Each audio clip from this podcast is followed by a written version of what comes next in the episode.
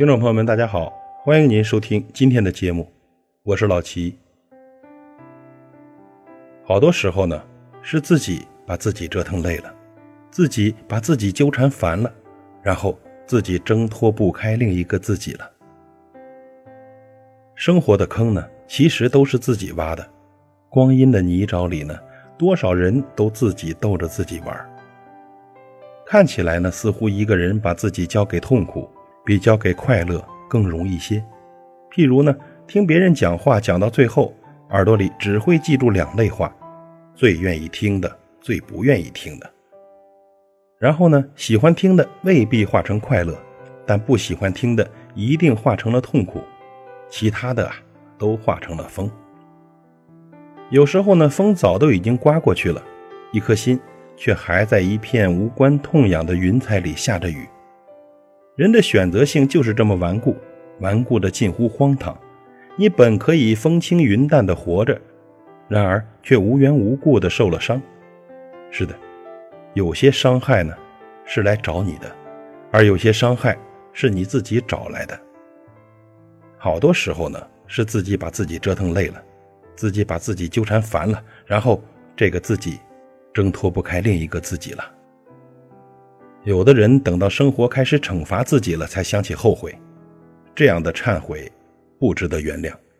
从无意犯错到故意犯错，应该推敲的不是人生，而是人性。不要为恶的人性辩护，也不要把这一切推给命运。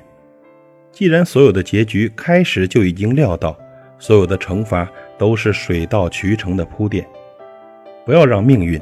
为你的贪婪埋单，在欲海里沉浮的人，个个都是亡命徒。为欲望亡命，是已经注定了的结局。这个世界呢，有侥幸，但不宽恕侥幸。不要把自己一步步的拖到付出代价的境地。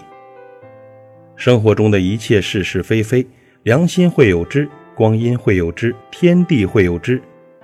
不去欺负生活，生活自会。妥妥的待你，清白干净的灵魂，特征只有一个：无愧过往，不畏将来。这个世界上有两种人最难拜：太要面子的人和太不要面子的人。太不要面子的人是不怕败，太要面子的人是不敢败。虚荣的人呢，属于后一种。由于太在乎面子，虚荣的人。终会被虚荣所伤，但无论多么深的伤，虚荣又是最好的创可贴。